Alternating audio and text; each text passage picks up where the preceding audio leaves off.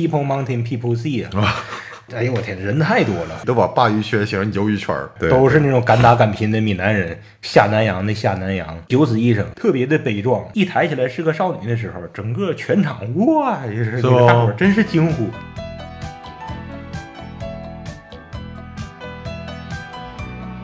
要么不整，要么整好。这里是不好整，两个不惑老爷们儿的闲聊电台。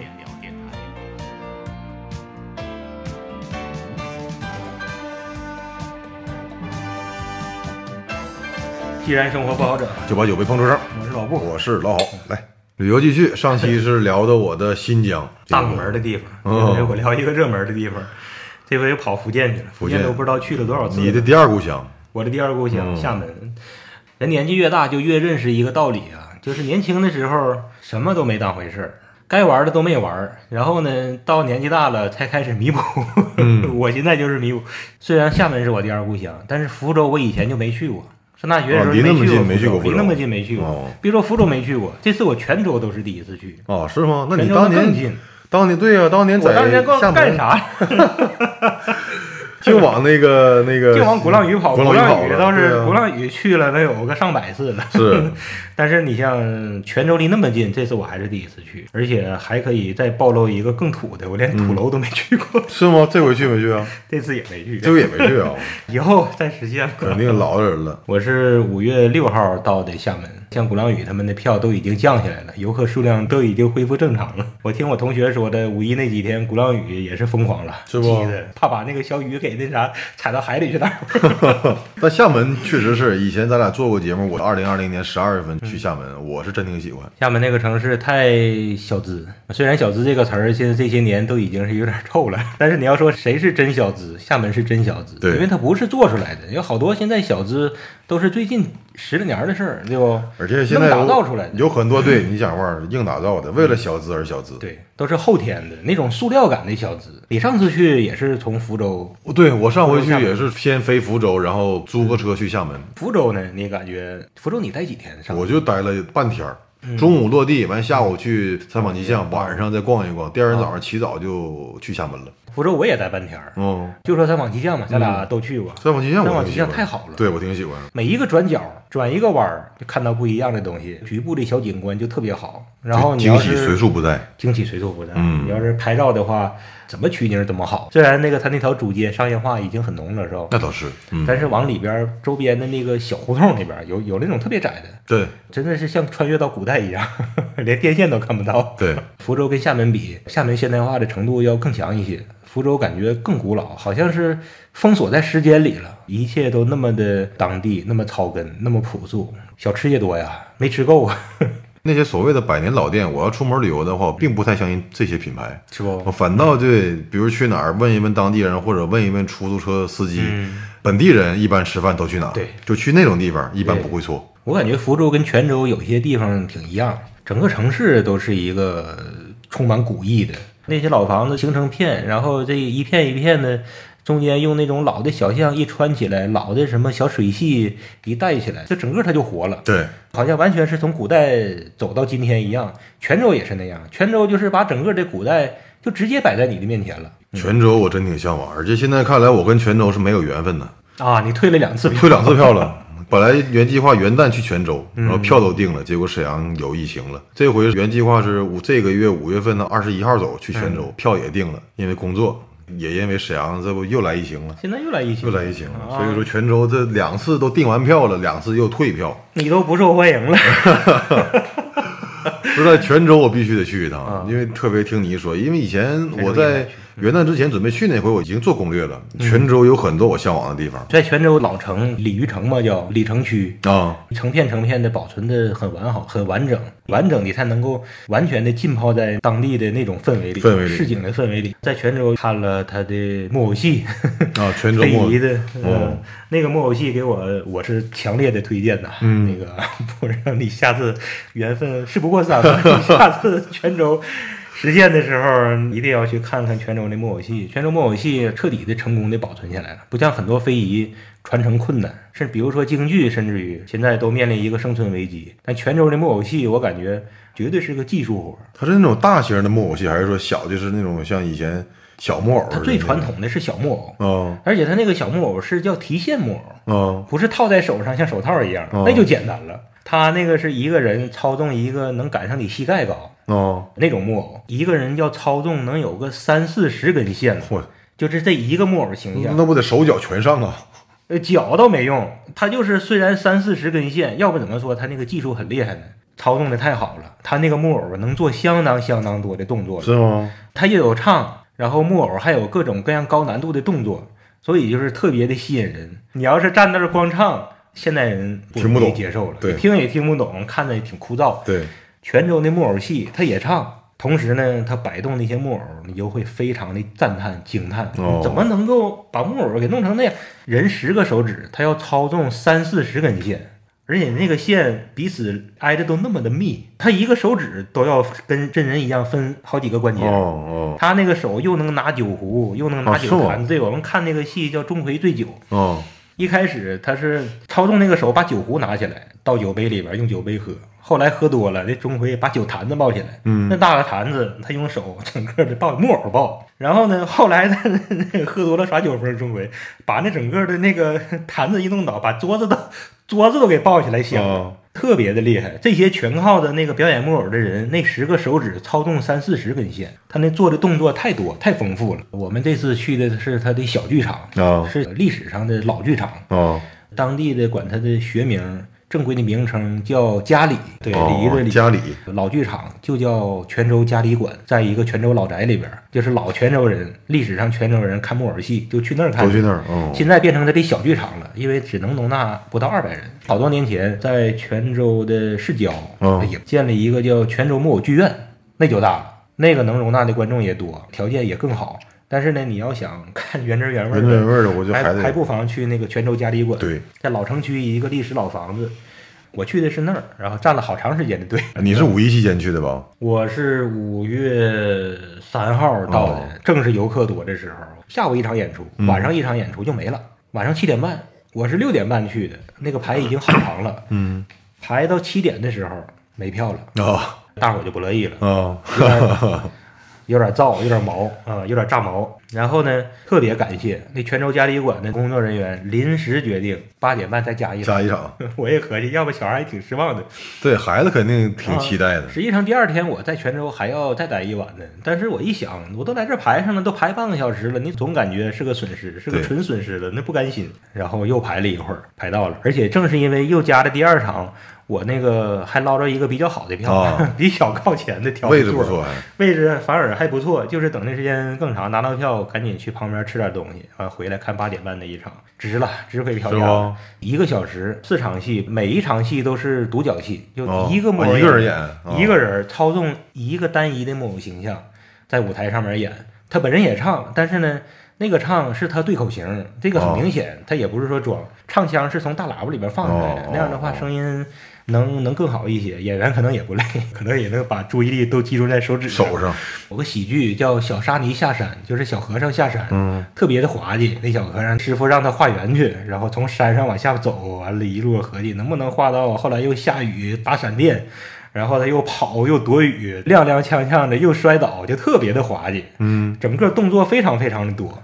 然后第二场戏呃有点枯燥，就是一个女的很悲伤在那唱，动作什么的也不复杂，主要是听她用当地闽南话唱、哦啊，听个唱。第三场戏就是钟馗醉酒，动作要更加复杂，最后都把桌子给掀了，特别热闹。第四场戏是我感觉很神奇了，嗯，我就没看明白，我还录像了，说这是一个老太太叹息青春已逝，但是呢，她又想回到年轻的时候。本来以为挺枯燥，忽然一下子，哎，她把一脑袋白头发那个头套不知道给的给薅下。去啊了，自己给薅下去了。但是呢，还不是那样式的，就是动作很明显，我不知道是里面按什么机关了，哦，啪嗒一下就掉地下了，黑头发出来了。嗯。然后呢，你感觉这个人就年轻了一啊，些，回到年轻时候了，有点年轻了，变成四十多岁那个样子了。完了又唱又唱，说的还是想回到年轻的时候多么的美好。啊，这个时候他这个木偶整个的就扑倒在舞台上了，嗯就是三秒钟的事儿。嗯当把这个木偶再提起来的时候，木偶整个刚才老太太的衣服哦。和她那张脸全变了，全没了，当然了，那个演员是用后背对着大伙挡了一下，啊，就三秒钟的功夫，再一转过来，木偶再从地上一拉起来，整个变成一个仙女一样的少女了。哦，外边穿那个衣服和以前那张脸，木偶那张脸不知道都跑哪去了。我看舞台上面也没有，哦，我都拍下来了。我还合计是不是在舞台上面那身衣服和那个面具没有，就不知道这三秒钟那演员怎么就把那个，而且外边还有那么多线呢，对不？对，它主要是复杂的是那个上线都不缠，那么快，完了，结果那个东西还没没留在舞台上，我估计肯定是被他特别快的给揣到自己的那怀，因为他穿的是个大褂，哦哦，肯定是揣起来了。但是他怎么做到那么快还不乱？这就是需要一个技术了。一抬起来是个少女的时候，整个全场哇，大伙儿真是惊呼，像变魔术一样，像变戏法一样。所以你看这个东西它就有生命力嘛。对，国家级非遗嘛，要不说现在中国有挺多这些东西，包括四川那个变脸儿，啊，那也很神奇。对对对看着不枯燥，最对关键是。对对，然后他还是用闽南当地话唱，有字幕吗有字幕，哦边上那个字幕非常大，你能知道他唱的是啥，哦故事能了解，就感觉原汁原味儿。然后坐在老房子那种老堂里边，老的戏台啥的，然后看着那个，就感觉这这东西太有生命力了，怪不得他能一直传下来，还能修个那么大的现代化的剧院，对观众爱看，因为天天晚上爆满，你说这。肯定就有人学呀，年轻人来学这个东西啊，对他就就传承下去，你得先有观众，所以说才能才能经费 对，才能去发展。自身能造血是吧？他都不靠国家拨款，人家自己完全能就能活下来，而且世界各地到处巡演，精彩。泉州木偶戏隆重的推荐，嗯，泉州还有开元寺啊，那开元寺你说你我没进去啊是不？那是五月三号到的泉州，那还是五一高峰期，人太多了，我的天呐！那个开元寺必须要在网上预约，网上买票。崩溃了，干脆就啊是 登录不进去。你不知道是系统崩溃了，还是说当时那个叫上网蹭网的人太多了，就整个的蜂窝流量都没了，哦啥网页都打不开。我去，那就是在现场买票也没有了呗。网页都打不开，就没个买。嗯我就搁外边照了一下那俩塔，照个塔尖儿就拉倒了。外边那条街叫西街，是条步行街。嗯那条步行街也是 People Mountain People Sea 啊。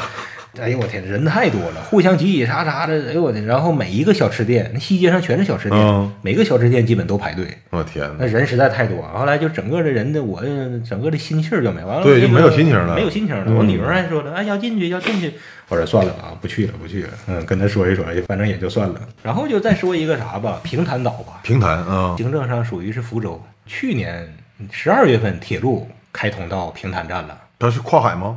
跨海。哦哦，平潭那个岛挺大，平潭是中国第五大岛哦是吗？啊，所以在那个岛上呢，你要是不在海边住呢，你感觉不到它是一个岛，哦因为它太大了。坐火车去，现在特别方便了。平潭最有名的是追泪的地方，就是蓝眼泪，一种蓝色的海草。哦哦哦哦嗯，但是不是说天天都能看到？哦，得是需要什么条件？是什么什么对，天气什么什么光天气什么？啊对，白天的天气怎么样啊？完了，这是决定你晚上蓝海草、蓝眼泪的能见度成不成大片，这个都是有要求的。那这回可遇不可求。那这回你们看着没有？看到了，我只能说看到了。什么情况？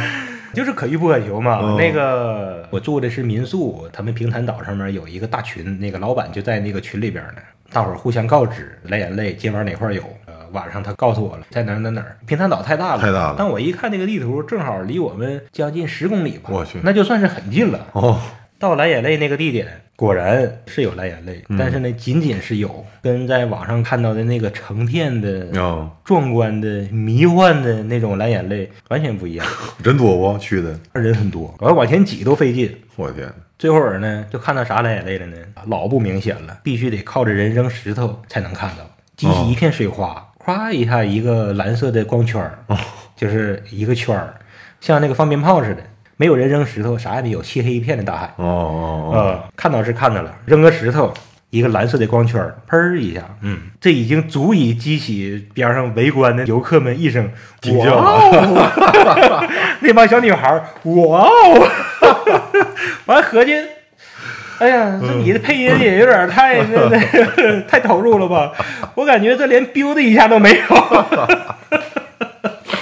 这也够哇哦一声啊！我说这也这也太损了，这点儿。嗯，你要不扔石头啥也没有。哎呦，完我合计这大伙儿不使劲扔石头啊。后来我看我扔石头人不多，后来发现边上石头都没有，都已经会 冷我自己还找了一个，边上柏油路根本没石头，哦只能到树下那草里边去找去。仅有的石头已经全被扔了草里边都没有石头了，怪不得。既然只有扔石头有的话，你们还不使劲撇？再过几哎年那海被填上了，被填石头都被大伙儿给弄没了。我手机就也是录了那么一点点，录了能有个五分钟的视频，哦里边就是那么七八下，五分钟的视频七八下，biu biu biu，小蓝色就那一点儿，哎呀。这个太少了，赶上好时候，整个那个海浪随着海浪一浪一浪的大面积的，确实像那个外星世界似的，特别玄幻，特别迷幻。哎呀，我们那个就是 连小呲花都不算，但是足足够他们 wow 了。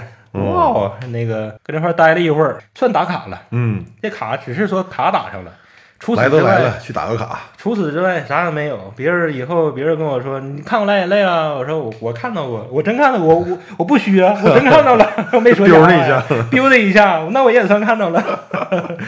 但我看那个实在太损了。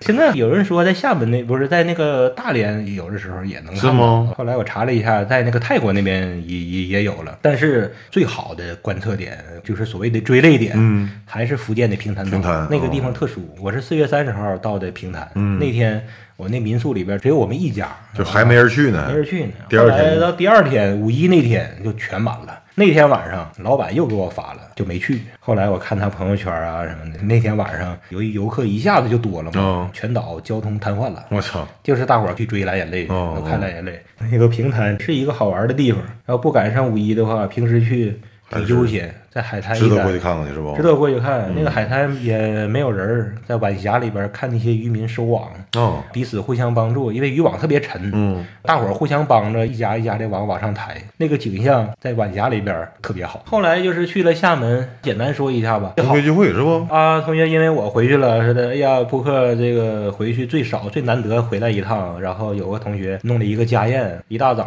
还买了一个龙虾，哦 自己下厨，完了还有女生去的，大伙儿一块儿做的，哦熬个龙虾粥，我女儿特别爱喝，然后弄那个叫红管儿，红管是什么玩意儿？红管儿是鱿鱼，呃，鱿鱼啊是红管啊，他们管它叫红管儿，因为一做出来之后，就是通体都是发的红那种颜色的啊，哦做熟了之后特别好。提 鱿鱼，我突然想起来个梗儿。今天早上看新闻，嗯我插一句，就是这回不是营口鲅鱼圈出现那个疫情了吗？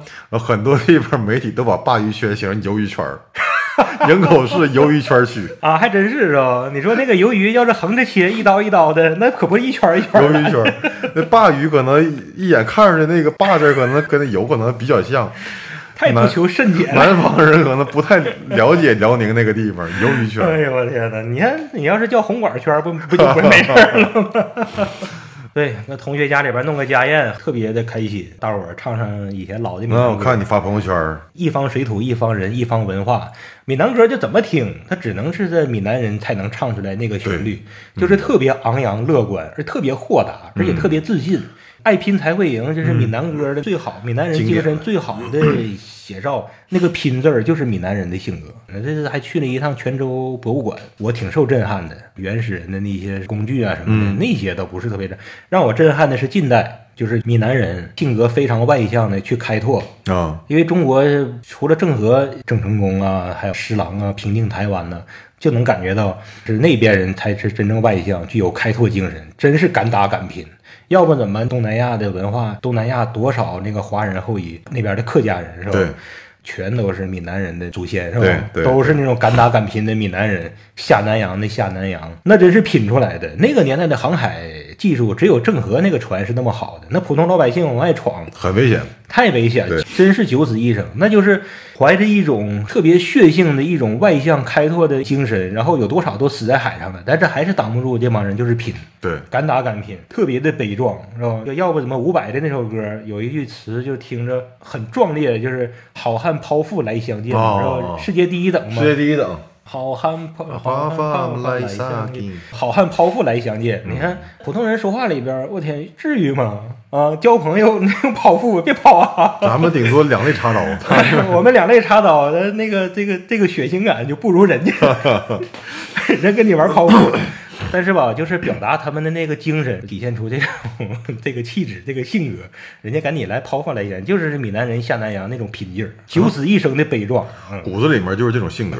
嗯，所以我特别喜欢闽南人，听他们说话，互相交流，每一个人感觉都很乐观，都很自信，这个我也有同感，是不去年去了一趟厦门之后，对那种性格，敢打敢拼的闽南人。去不够，我这土楼还没看呢。对你还得去啊！我去年去的时候去了一趟土楼，南京土楼，哦土楼也挺好。客家人嘛，当时在那个地方就地取材，很多都二三百年了，还是屹立不倒，一种建筑的奇迹也好，或者叫创新，对。原创，对对对，太独特了。嗯，就他那块儿有，不光是居住方式，对。它是社会维系的方式，是吧？土楼是整个整个一个大家族都在一个楼里，大家族，嗯。嗯，它是靠土楼来维系的。所以啊，土楼还没去呢，我这厦门还得去啊，闽南是去不够。我太土了，土楼没去呢，我这这次总算是把福州和泉州给补上了。是你在厦门那么些年，竟然福州、泉州没去过，哎呀，对呀、厦门让人乐不思蜀，我在外边都没怎么走，漳州还没去呢。下次土楼、漳州。我把泉州补上。泉州听你这么一说，更想去了。最后说一个这次很幸运的，嗯就是也是很骄傲、很自豪的。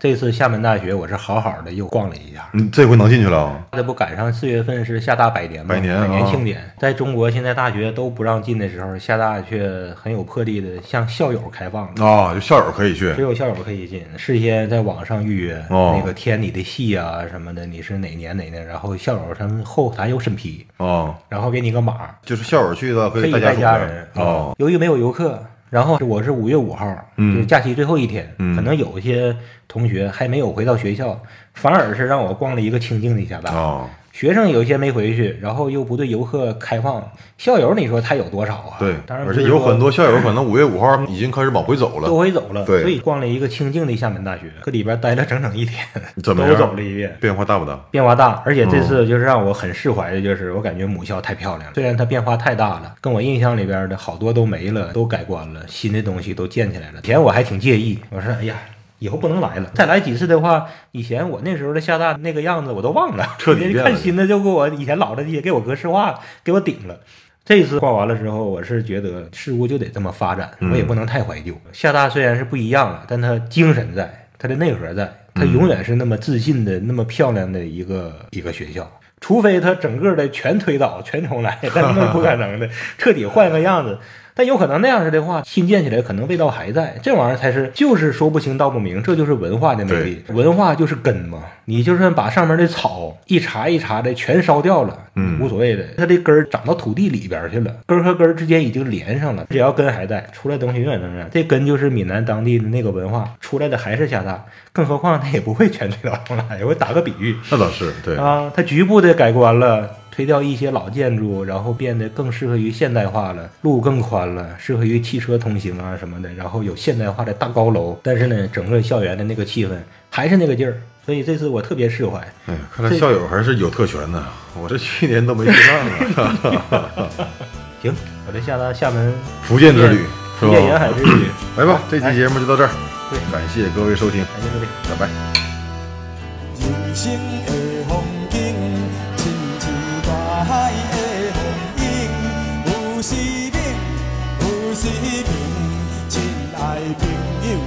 小心。人生的环境，去吃嘛会出头天，